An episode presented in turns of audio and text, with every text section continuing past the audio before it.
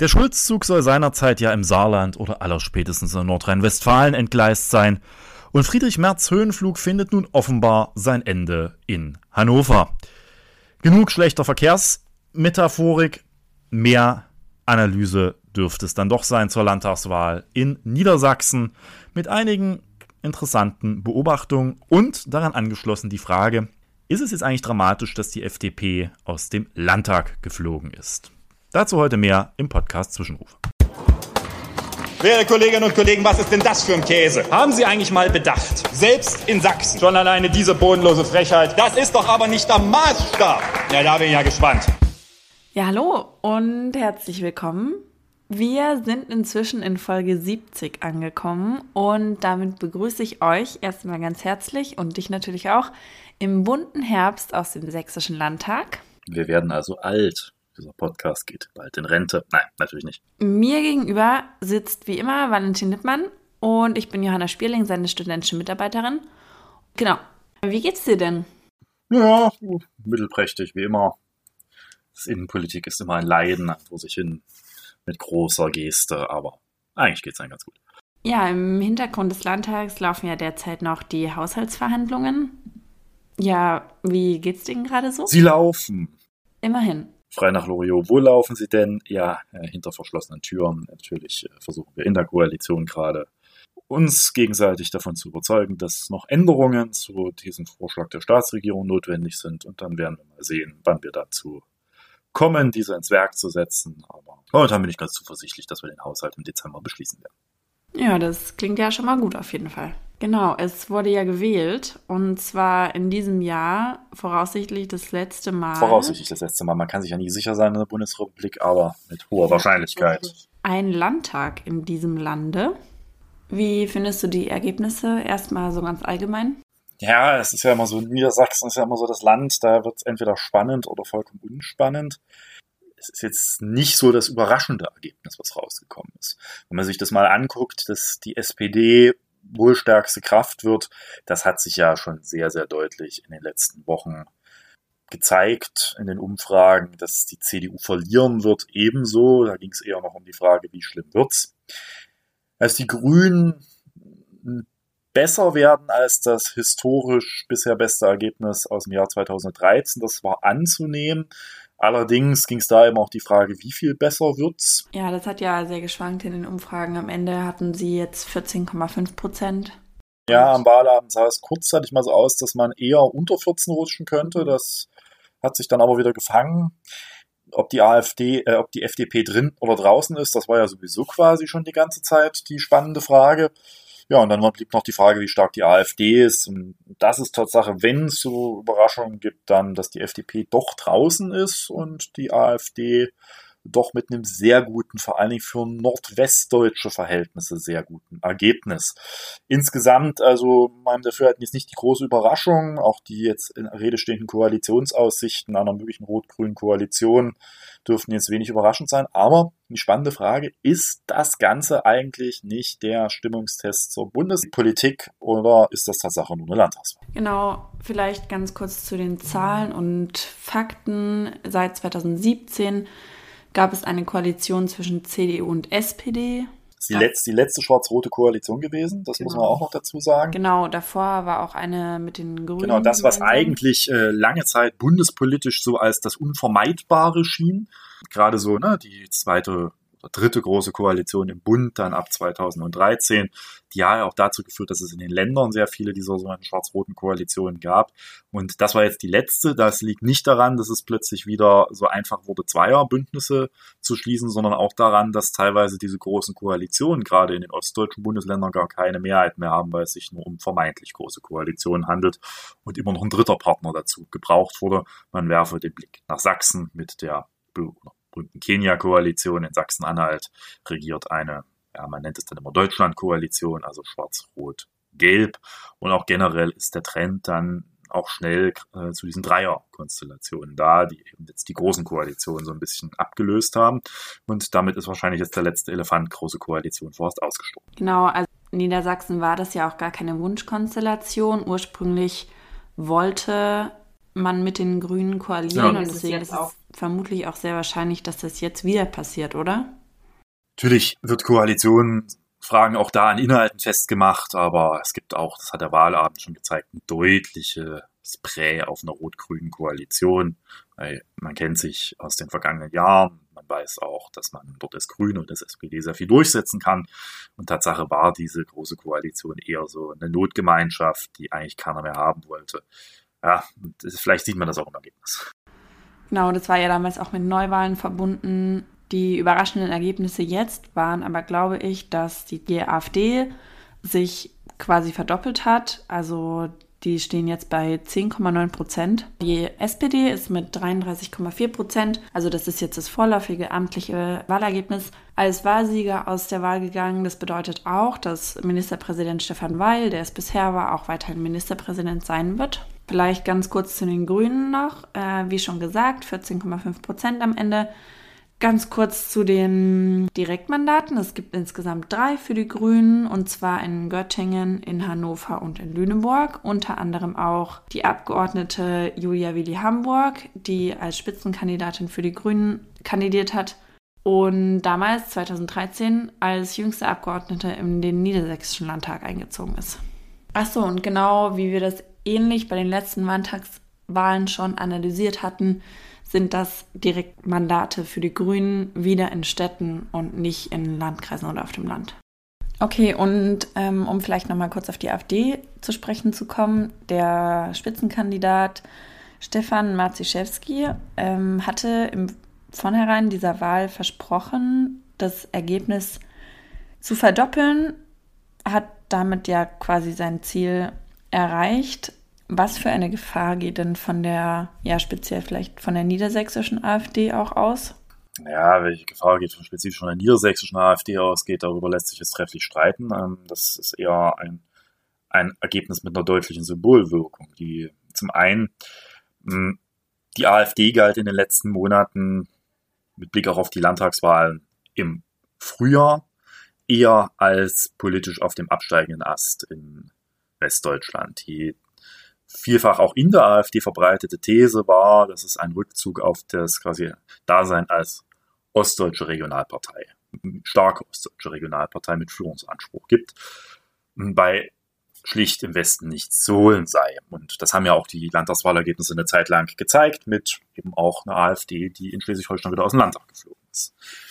Jetzt ist die Lage eine andere. Hm, nun muss man sagen, grundsätzlich Niedersachsen ist jetzt nicht Schleswig-Holstein, welch Binsenweisheit. Äh, äh, ist natürlich aufgrund der soziodemografischen Strukturen nochmal ein bisschen anders auch strukturiert und hatte auch grundsätzlich natürlich eine etwas stärkere Ausgangslage für die AfD. Aber dass jetzt doch eine deutliche Zweistelligkeit oder deutliche 10,9, aber immerhin äh, zweistellig, das war lange Zeit nicht so absehbar, auch in den Umfragen. Und ähm, Warum ist das jetzt so bedeutend? Zum einen, es zeigt, dass die AfD innerhalb von wenigen Monaten äh, es geschafft hat, stark anschlussfähig zu werden für Wählerinnen und Wähler, gerade offenbar jetzt im Zusammenhang mit der Energiekrise, mit den Befürchtungen um die wirtschaftliche Existenz, die gerade eintreten, worauf die AfD massiv gesetzt hat, auch in diesem Wahlkampf, auch bundesweit gerade massiv setzt. Und es zeigt, dass diese Strategie aufgeht. Interessanterweise zeigt sich, dass diese Strategie aufgeht, obwohl die CDU das gleiche Pferd versucht zu reiten. Dazu kommen wir sicherlich gleich noch, was das Ergebnis vor allem für die CDU heißt. Und das ist natürlich ein Fanal. Ja? Und wenn man einfach sehen muss, wenn die in Niedersachsen 10,9 Prozent haben, kann man sich sehr schnell überlegen, dass das mit einer deutlich gefestigteren AfD-Grundierung im Osten die Frage aufwirft, ob diese alten Hypothesen, dass es so eine Art, gab es zwischenzeitlich mal so einen Deckel, so einen magischen nicht magischen, sondern elektoralen Deckel der AfD auch im Osten gibt, so nach dem Motto, naja, über 25, 27 Prozent kommen sie dann doch nicht hoch, ob das wirklich noch so haltbar ist, weil offenbar gelingt es jetzt der AfD sehr deutlich noch äh, vermeintlich gemäßigte Wählerinnen und Wähler anzusprechen und dann auch von der Wahl der AfD zu überzeugen. Und das sollte uns eine Warnung sein, dass man nicht glauben sollte, dass die AfD nicht noch weiter erstarken kann, gerade auch im Osten. Und das ist, darin liegt natürlich die Erkenntnis jetzt. Wir wählen in zwei Jahren quasi in Ostdeutschland drei Landtagswahlen. Und äh, das ist natürlich ein Signal, was davon ausgeht. Genau, immer mit dem Hintergedanken, wie seriös die Umfragen denn sind. Aber tatsächlich schwankt es in Sachsen je nach Umfrage zwischen 24 und äh, 30 Prozent. Bei der AfD bei einer Umfrage steht sie auch an Platz 1 vor der CDU, aber, aber ganz so sicher ist es auf jeden Fall nicht, aber sie bewegen sich nach wie vor in diesem Bereich von 24 und 30, 31 Prozent in Sachsen. Ist übrigens auch inner AfD dann wiederum aber ein anderes Signal. Also äh, ich glaube, dass gerade der wie, wie formuliert man eigentlich, was ein gemäßigter Rechtsradikaler ist? Diese Frage habe ich mir schon die ganze Zeit, diese stelle ich mir immer wieder. Also, die sind genauso, die sind genauso rechtsradikal, die sind vielleicht, also der Teil, der nicht ganz so offenkundig rechtsradikal auftritt wie ein Bernd Höcke, äh, Björn, der äh, versucht das jetzt für sich zu reklamieren nach dem Motto, naja, mit einem etwas gemäßigteren Kurs würde man ja in diesen Zeiten ja durchaus eher noch Punkte sammeln. Ich glaube, dass dieses Ergebnis auch zur weiteren Zwistigkeit in der AfD beitragen wird. Aber das äh, soll uns erstmal nicht stören. Ich halte, nicht stören, mich interessiert das immer relativ wenig, weil ich nicht glaube, dass sich an die Frage, wie wir unsere Demokratie schützen, daran festmachen, wie irgendwelche Flügelkämpfe in der AfD ausgehen. Es ist insgesamt eine rechtsradikale, meines Erachtens im Kern verfassungswidrige Partei. Genau, die AfD wird in Niedersachsen auch, auf jeden Fall vom Verfassungsschutz beobachtet. Jetzt vielleicht mal eine dreigeteilte Frage. Zuallererst, was bedeutet denn dieses Ergebnis für die FDP? Vielleicht auch auf Bundesebene? Also diese 4,7 Prozent sind natürlich ein ziemlicher Schlag. Das ist klar. Man hat es beim letzten Mal zwar nicht sonderlich deutlich, aber in den Landtag geschafft in Niedersachsen. Wie stark dieses Ergebnis bundespolitisch aufgeladen ist, macht sich genau unter anderem bei der FDP fest. Dass die FDP in der Ampel gerade nicht sonderlich zufrieden ist, das erzählt sie jedem, der es nicht hören will. Dass darüber hinaus auch die Performance der FDP in der Ampel in letztendlich zweierlei Richtungen nicht äh, funktioniert, ist auch offenkundig, nämlich für sie befindet sich in einem Spagatzustand, in dem sie relativ wenig erfolgen kann. Für die quasi nicht FDP-Wählerinnen und Wähler oder für maximal das breite Spektrum oder weite Spektrum der, der FDP ist die Politik, die Lindner betreibt und auch die FDP, also insbesondere Lindner, ähm, faktisch äh, nicht wählbar. Ja? Also das Festhalten jetzt gerade in einer der schwersten Krisensituationen, in der schwersten Krisensituation faktisch seit 1945 in der Bundesrepublik, das Festklammern an der Schuldenbremse. Das verstehen viele Wählerinnen und Wähler nicht, die vielleicht unter Umständen sogar FDP wählen würden, wenn es eher eine sozialliberale FDP wäre. Also die, man gewinnt momentan nichts. Gleichzeitig scheint mir, dass der harte quasi Kern der FDP eher stark marktwirtschaftlich oder freimarktwirtschaftlich fast schon geprägte Teil, der ja, dem das alles schon zu, zu viel ist, quasi momentan eher die Sorge hat, dass Lindner den andere FDPler den Kern der FDP verraten mit dem, was sie tun in der Bundesregierung, was sie da alles mitmachen. Und das führt ja jetzt schon zu gelinde gesagt, teilweise sehr putzigen Debatten eben über die Performance der FDP in der Ampel. Also man kann es offensichtlich weder den einen noch den anderen gerade recht machen. Und das zeigt sich an diesem Wahlergebnis. Was ich persönlich immer bedauere, ist jetzt nicht so, dass ich immer zu denen gehöre, ganz im Gegenteil, die da hämisch lachend da sitzen, wenn die FDP aus dem Landtag fliegt. FDP hat ihre Rolle auch im Parteiensystem der Bundesrepublik Deutschland. Und ich finde auch, dass die FDP beispielsweise auch ein FDP-Justizminister gerade in der Bundesregierung viele, viele wichtige Dinge mit in der Umsetzung des gemeinschaftlich ausgehandelten Koalitionsvertrags aber mit umsetzt auch. Ne? meines Erachtens mehr als eine SPD-Innenministerin. Und das äh, zeigt sich an vielen gesellschaftspolitischen Fragen, die jetzt auch durch die Ampel in Berlin sehr stark angegangen worden sind in den letzten Monaten. Und wo ich das Gefühl habe, da kann sich meine SPD-Innenministerin von ihrem FDP-Justizminister mal eine Scheibe abschneiden. Und daher habe ich ein bisschen die Sorge, dass das jetzt zu einem Effekt führt in Berlin nach dem Motto, wir müssen jetzt noch mehr quasi Profil schärfen, Profil schärfen, Profil schärfen in der mhm. Bundesregierung. Und dass man jetzt in der FDP in so eine Art, äh, ja, schreiben wir auch viele Zeitungen, so eine Art weitere Daueropposition in der Regierung zusteuert, das wäre wirklich für die ja so oder so schon nicht ganz so günstige Ausgangslage der Ampel in der momentanen Situation natürlich alles andere als hilfreich. Und insoweit ist das Ergebnis für die Bundespolitik nicht gerade optimal. Okay, aber hast du irgendwelche Hinweise oder vielleicht auch Tipps oder was ist deine Meinung, was die FDP anders machen sollte? Ich glaube, dass viele Wählerinnen und Wähler eine FDP durchaus zugewandt sind, die die Zeichen der Zeit erkennt und die nicht in alten Dogmen verhaftet vor sich hin laboriert. Die FDP erwartet viel Flexibilität, beispielsweise auch von den Grünen. Ja, die Forderung nach dem Weiterbetrieb, dem Streckbetrieb der Atomkraftwerke oder ähnliches. Das sind ja ganz klare FDP-Forderungen gewesen. Auch in der, in der Bundesregierung. Und da erwartet man ja eine Flexibilität. Gleichzeitig zeigt man sich in seinem Kerngeschäft relativ dogmatisch. Ich glaube, es gibt ein, ein Feld für die FDP, wo viele Wählerinnen und Wähler sagen würden, wenn die FDP sich gerade als eine sozialliberale Partei, die natürlich darauf achtet, dass jetzt nicht sämtliche Überlegungen einer soliden Finanzpolitik über Bord geworfen werden, aber gleichzeitig die Zeichen der Zeit erkannt, dass man in so einer Krisensituation auch unsere Konjunktur nur äh, gerade im nächsten Jahr, wo meine große Sorge eher liegt als in diesem Jahr, nur äh, unterstützen kann, indem der Staat eben auch investiert massiv, dass eine solche FDP vielleicht sogar viele Leute attraktiver finden als das, was da gerade stattfindet. Hm, man muss aber auch sagen, sie wird auch Opfer ihrer begrenzten Personalangebote. Äh, also letztendlich reicht es nicht aus, mit einem Christian Lindner an der Spitze und noch zwei, drei eher bekannteren Persönlichkeiten in der zweiten Reihe zu operieren. Man muss ja realistisch sagen, eine Verteidigungsausschussvorsitzende. Marie-Agnes Schack-Zimmermann kennt man vielleicht auch aus einigen Talkshows hat zwar sehr viel Druck hinter ihren Forderungen, gerade was die Unterstützung der Ukraine angeht, die auch auf viele Sympathien stoßen, aber ist natürlich als Ausschussvorsitzende jetzt nicht die große Playerin, was man von einer Wissenschaftsministerin, Bildungsministerin der FDP hört, da kann man sich drüber streiten. Ich kriege nicht so viel mit. Und dann bleibt eben noch der Justizminister und der Verkehrsminister. Und der Verkehrsminister äh, wirkt, glaube ich, auf viele Leute momentan eher so ein bisschen als Teil des Problems als als Teil der Lösung. Und in dieser Gesamtkombination ist man, glaube ich, gut beraten, da auch deutlich zu machen, dass diese FDP nicht quasi von Christian Lindner und merkwürdigen Verbalinjurien von Wolfgang Kubicki im Wesentlichen geprägt. Okay, also meinst du eine personelle Neuaufstellung? Ich glaube gar nicht mal Neuaufstellung. Ich glaube, es ist eher so, dass man äh, klar machen muss, dass die FDP eben mehr ist als die ein oder andere Protagonisten, aber das muss eine FDP wissen. Ich meine keine Politikberatung für die FDP. Das ist äh, deren Ding. Ich glaube aber, dass eben genau das Landtagswahlergebnis gerade zeigt, dass ähm, die Performance halt nicht gerade die günstigste ist. Mhm. Man sollte jetzt eben nicht den Fehlschluss machen, äh, noch mehr in Berlin auf die Barrikaden zu gehen. Ich glaube, das wird noch weniger gutiert. Okay, dann zum zweiten Teil der Frage. Was bedeutet das Ergebnis denn für die CDU? Ja, das ist, glaube ich, ein Schlag ins Kontor für die CDU. Auch wenn äh, gestern und auch heute Morgen also wir nehmen diesen Podcast am Tag nach der Wahl ja auf, äh, sehr viele führende CDUler von stellvertretenden Parteivorsitzenden bis hin zu Generalsekretären versuchten, wie das normal ist, was ich auch keinem zum Vorwurf machen würde, wir genauso machen.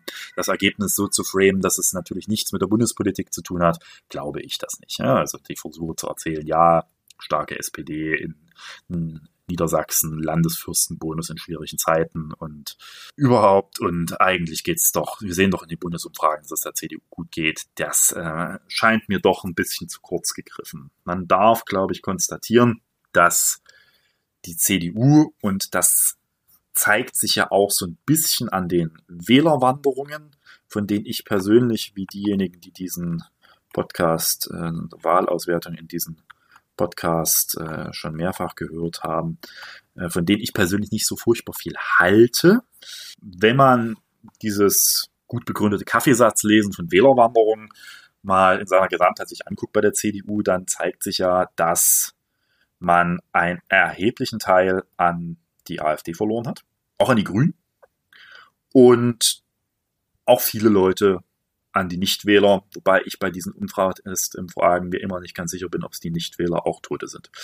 Und das heißt aber insgesamt, man hat an die AfD verloren, obwohl man versucht hat, das letztendlich politisch selbe Pferd zu reiten, nämlich die massive Kritik an der Bundesregierung, und zwar keine lösungsorientierte Kritik. Also wenn man Friedrich Merz dieser Tage erlebt, da glaubt man ja, das ist äh, immer nur die so geht's nicht Opposition, aber man macht ja kein Angebot, es besser zu machen. Also dieses ursprüngliche Bild der Opposition als Regierung im Wartestand, die morgen übernehmen könnte und dann Lösungen für Probleme offenbart, die man nur zur Wahl stellen müsste, die erfüllt er ja momentan nicht, sondern es ist so ein trotziges Dagegensein. Also so eine, wie so ein, wie so ein trotziges Kleinkind. Hm, das scheint nicht so richtig zu verfangen. Das ist, glaube ich, erstmal die eine Botschaft. Die andere Botschaft, die man sieht, ist, der CDU gewinnt mit einer weiteren Rechtsaustragung eben keine Wählerinnen und Wähler zwingt. Und da lohnt sich dann eben der Vergleich zu Schleswig-Holstein, wo ein ganz anderes Bild auch der CDU vermittelt wird mit Daniel Günther, der eben bewiesen hat, man kann mit einer progressiven Politik der CDU, die nicht nur auch einem grünen Koalitionspartner oder anderen Koalitionspartnern äh, ihre Themenbereiche lässt, sondern eben auch ganz klar dafür steht, dass wir wie wichtig Klimaschutz ist und wie wichtig auch erneuerbare Energien sind. Damit kann man als CDU Wahlen gewinnen. Das hat Daniel Günther sehr, sehr deutlich gemacht. Man kann mit dem Gegenbild, die CDU hat ja in Niedersachsen, glaube ich, auch massiv nochmal das tote Pferd der Atomkraft versucht zu mobilisieren. damit verliert man dann potenziell Wählerinnen und Wähler und damit auch Wahlen. Hm, jetzt bleibt die Frage, ist nicht auch das Ergebnis der AfD in einem Zusammenhang mit dem CDU-Ergebnis zu sehen?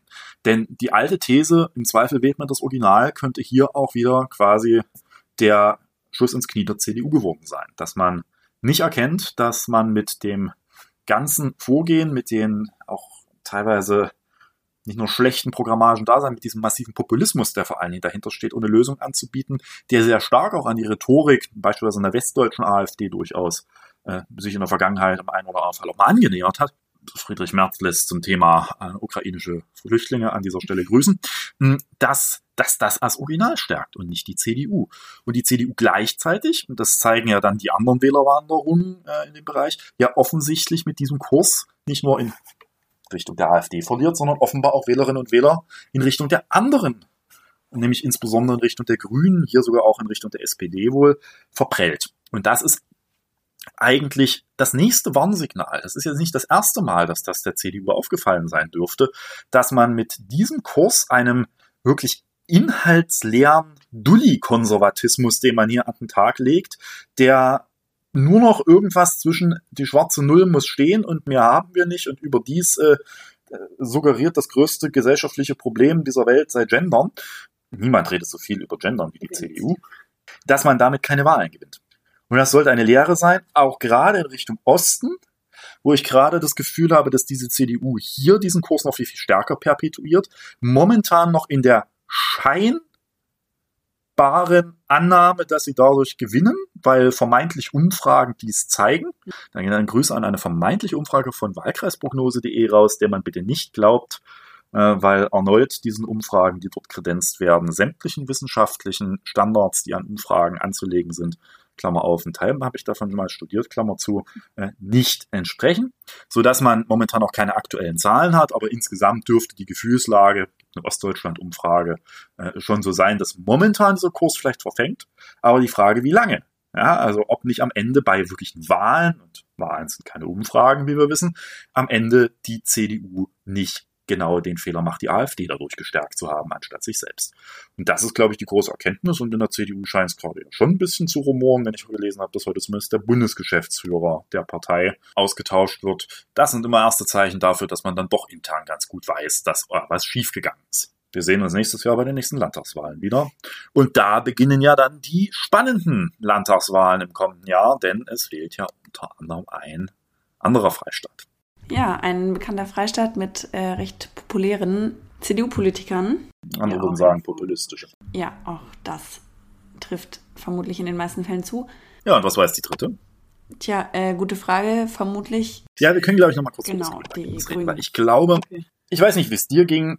Fandst du es gut oder war es eher so, dass du sagst, ja, war ein bisschen unter den Erwartungen? Naja, dadurch, dass es in den Umfragen vorher schon auch Werte bis in die 20 Prozent reingab, fand ich es dann eher mittelmäßig.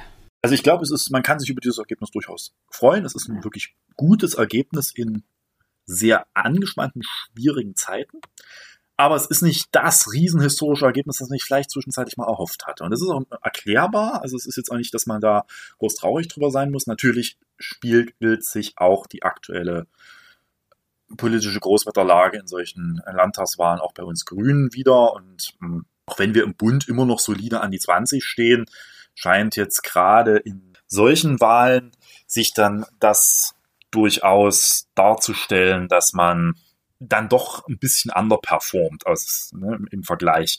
Trotzdem, ne, muss man sehen, 2013 war es das bisher beste Ergebnis, jetzt ist es leicht besser. Ne? Wir von äh, entsprechenden 13,7 jetzt auf die 14,5. Das ist eine leichte Verbesserung. Man muss immer den natürlich die letzte Wahl sehen, dagegen ist eine deutliche Verbesserung, aber von gegen dieses historische Ergebnis ist eben nur eine leichte Verbesserung. Aber das ist in diesen schwierigen Zeiten muss man das erstmal holen als Grüne, zumal man noch einen Effekt, glaube ich, sehen muss. Äh, natürlich ist, muss man sich immer bei diesen Umfragen die Frage stellen, wo kamen denn theoretisch, wenn dieses Wahlergebnis eingetreten wäre, die Wählerinnen und Wähler her? Naja, das ist relativ einfach zu erklären. Die wären von der SPD gekommen. Und jetzt ist die SPD in den letzten Wochen auch in den Umfragen durchaus stark angestiegen.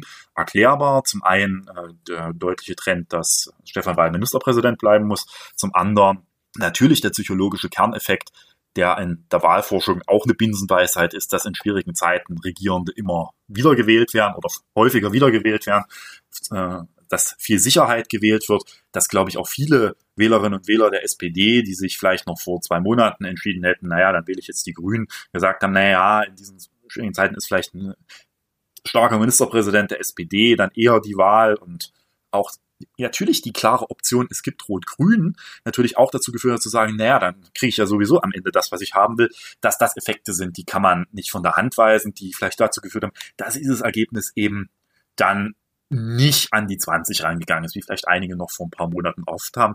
Aber das ist in Anbetracht dieser schwierigen Lage auch vollkommen okay.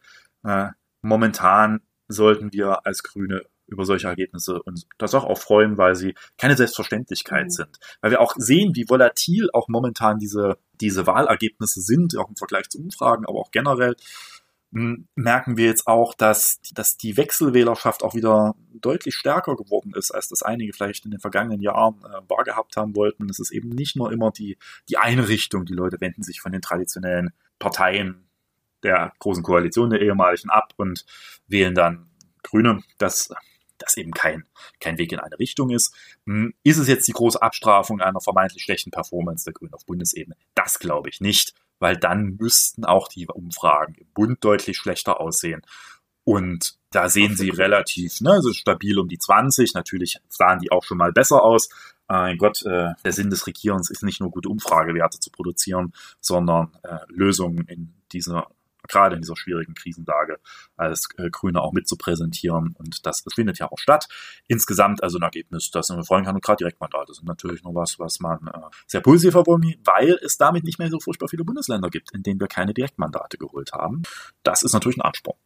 Okay, dann natürlich noch der 3,5. Teil der Frage, was ist denn mit der Linkspartei?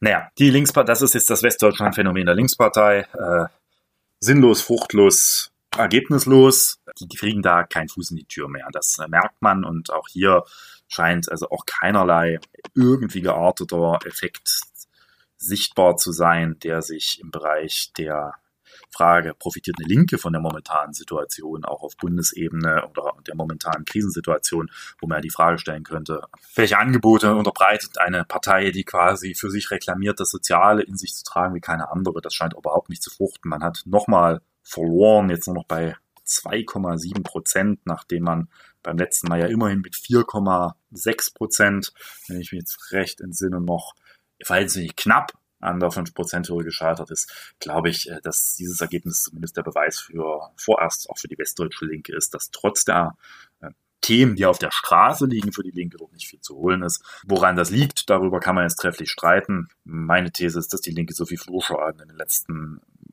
Monaten und Jahren hinterlassen hat, auch gerade in ihrer äh, schwierigen bis unsäglichen Performance in, zur Abgrenzung und in Richtung Sarah Wagenknecht und auch einige schwierige, schwer vermittelbare bundesweite Entscheidungen, dass da nicht mehr viel zu kitten ist.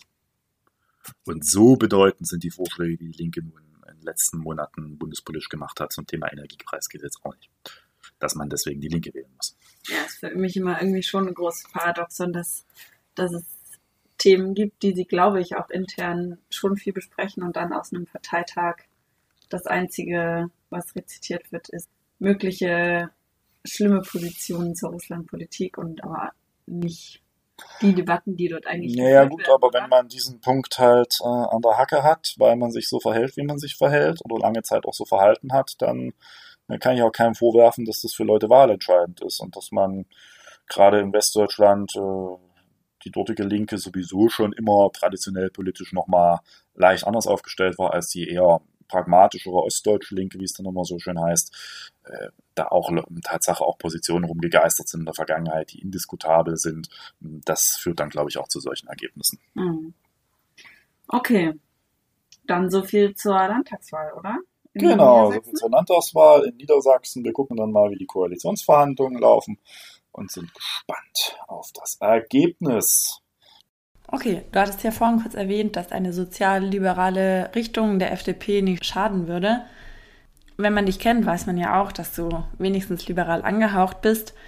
Was hältst du denn von einem ja, modernen Liberalismus oder vom heutigen Liberalismus? Ja, es, fängt ja schon bei der berühmten und beliebten Frage an, ist die FDP überhaupt nur eine liberale Partei? Da mache ich mich ja immer unbeliebt in der FDP, wenn ich diese Frage stelle. Würdest du Nein sagen?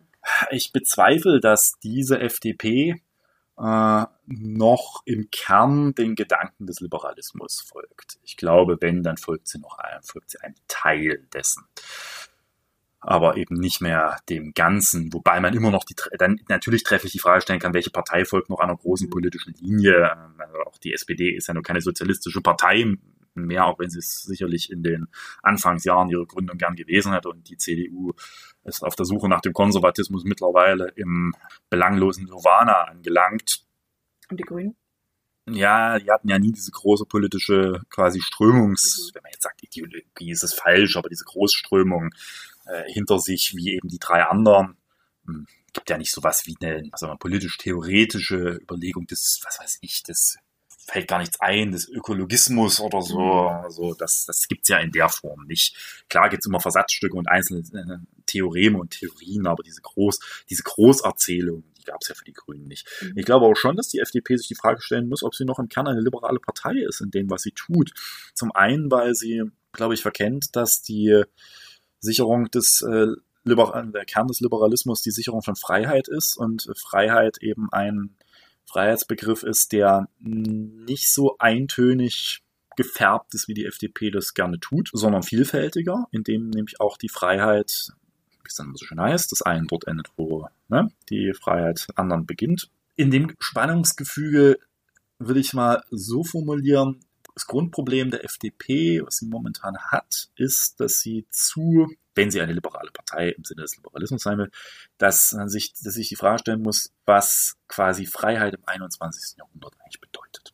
Und wenn wir beispielsweise nehmen, dass das Bundesverfassungsgericht den Klimaschutz im und die Verpflichtung des Staates zum Klimaschutz im Wesentlichen daraus herleitet, dass nur so die Freiheit künftiger Generationen zu sichern ist, dann sieht man, dass das Bundesverfassungsgericht eine weit schlüssigere Theorie eines modernen Liberalismus darlegen kann in einem Urteil als die FDP in den Partei. Jetzt kommen bestimmt wieder haufenweise FDPler, die mich von einem Besseren belehren wollen und sagen, das haben wir doch schon die ganze Zeit gesagt und neuerdings reden die ja auch von Freiheitsenergien, wenn es um erneuerbare Energien geht. Aber bis dato ist ja in der politischen Praxis der Bundesrepublik und gerade in den Ländern die FDP ja gerne mal eher als äh, Lobbyverein derjenigen aufgetreten, die mit ihrem Handeln auch in dem Sinne Freiheit beeinträchtigen, von, von Automobilkonzernen bis hin zur Luftfahrtindustrie und an der einen oder anderen Stelle eben auch äh, dahingehend aufgetreten sind, dass sie ja beispielsweise den Ausbau der erneuerbaren Energien in vielen Ländern auch versucht haben, konsequent zu verhindern. So, und das sind natürlich Punkte, wo ich an der einen Seite sage, es fehlt quasi an der Stelle das Vorstellung, was eigentlich Freiheit im 21. Jahrhundert ist, dass nämlich eine Freiheitssicherung auch heißt, dass ich zum, zur Gewährleistung von Freiheit momentan Einschränkungen treffen muss, die aber nach hinten raus viel, viel milder sind und die Freiheit künftiger Generationen sichern, als wenn ich dann Ereignisse wie einen fortschreitenden kolossalen Klimawandel habe, hm, die dann die Freiheit noch viel, viel größer bedroht als die Einschnitte, die man jetzt bräuchte, hm,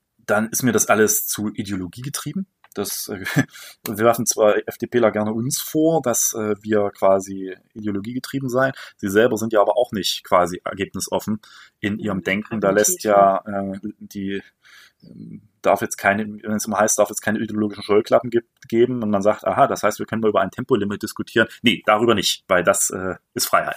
Also das ist mir einfach ein zu banaler Freiheitsbegriff, der, der den quasi Grundgedanken des Liberalismus meines Erachtens nicht folgt. Die zweite Frage, die sich die FDP stellen muss, ist, was ist denn mit der großen Freiheitsherausforderung des 21. Jahrhunderts in Gestalt der Digitalisierung eigentlich mhm. das Ziel der FDP? Oder was wäre eigentlich, da muss man gar nicht mehr die Frage stellen äh, der FDP, sondern was wäre eigentlich ein, ein glücklicher Umgang eines modernen gedachten Liberalismus mit der Digitalisierung, die natürlich auf der einen Seite in ihrer Fortschreibung, äh, in seiner Fortschreibung einen enormen quasi Freiheitsimpuls stiftet, auch einen enormen wirtschaftlichen Impuls, auf der anderen Seite natürlich aber zu einer der äh, ja, Wellen schwerer Freiheitseinschränkungen der letzten Jahrzehnte geführt hat. Und auch da fehlt mir eine, eine geschlossene, in sich logische Antwort. Das ist eher Stückwerk, was dann präsentiert wird. Hier mal Digitalisierung, dort mal äh, das, also quasi die Frage, das Verhältnis von Digitalisierung zu Bürgerrechten neu zu justieren ist Aufgabe einer liberalen Partei.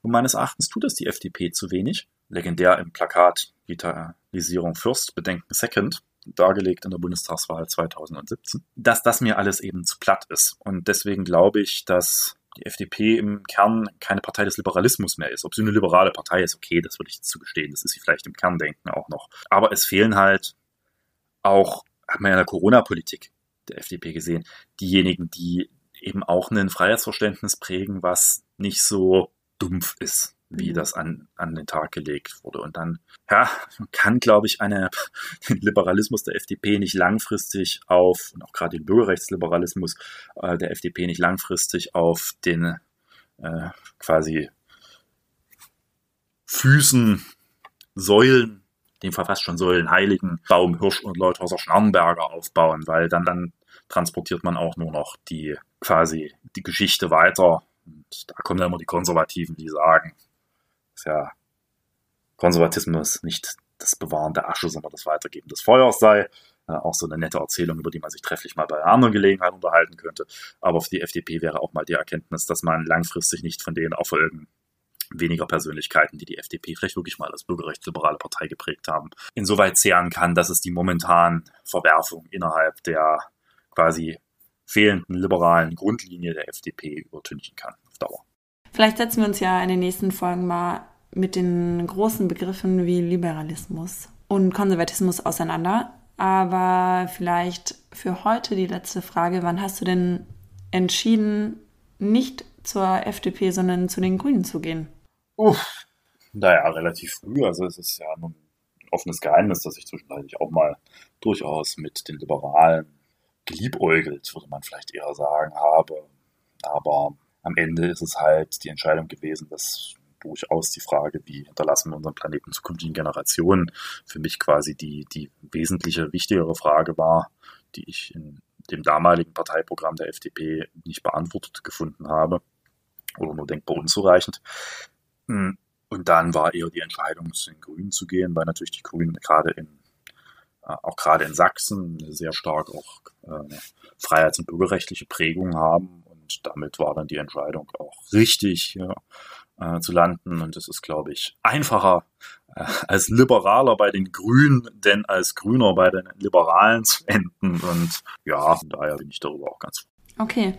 Würdest du dir denn wünschen, dass die sächsische FDP wieder in den Landtag zieht oder stärker wird oder sich anders aufstellt, vielleicht auch moderner wird? Wie gesagt, ich gehöre nicht zu denjenigen, die anderen Parteien außer Verfassungsfeinden in der AfD viel Unglück wünschen.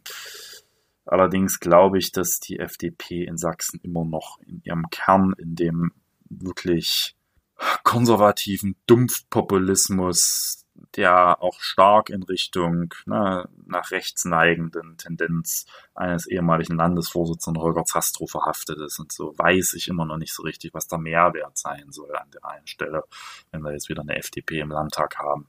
Ganz grundsätzlich sage ich immer, freue ich mich über äh, natürlich auch Pluralität in einem Parlament. Aber bei der sächsischen FDP fällt es mir schwer.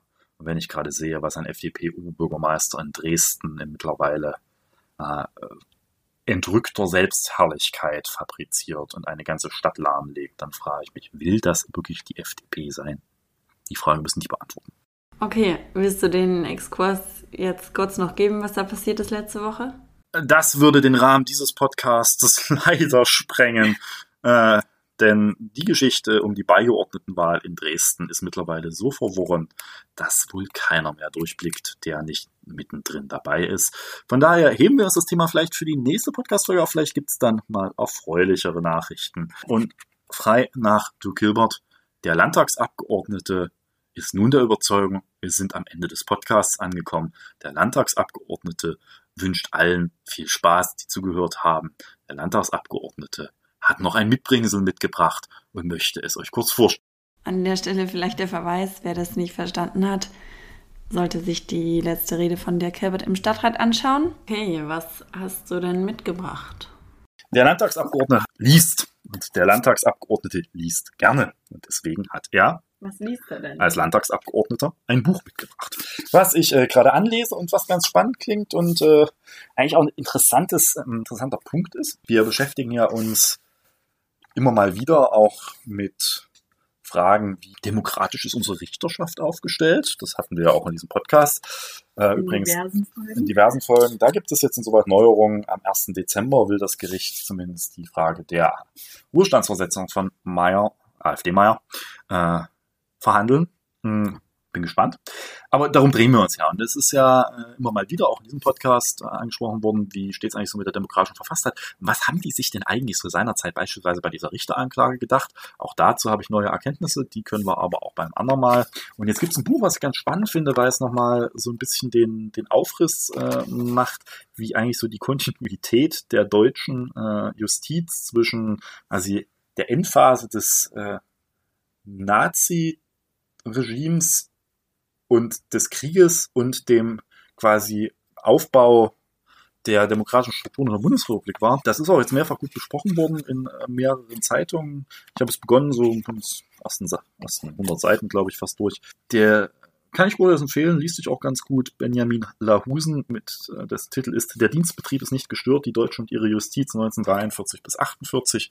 Ich glaube, das ist nochmal gut zu lernen, wie, wie stark sich auch die Justiz mit einem Regime arrangiert und tatsächlich auch von der Realität abkoppeln kann. Das, das glaube ich, die Mütter und Väter des Grundgesetzes sehr wohl wussten, als sie beispielsweise Instrumente wie eine Richteranklage ins Grundgesetz schrieben. Aber das nur meine vorläufige Arbeitshypothese.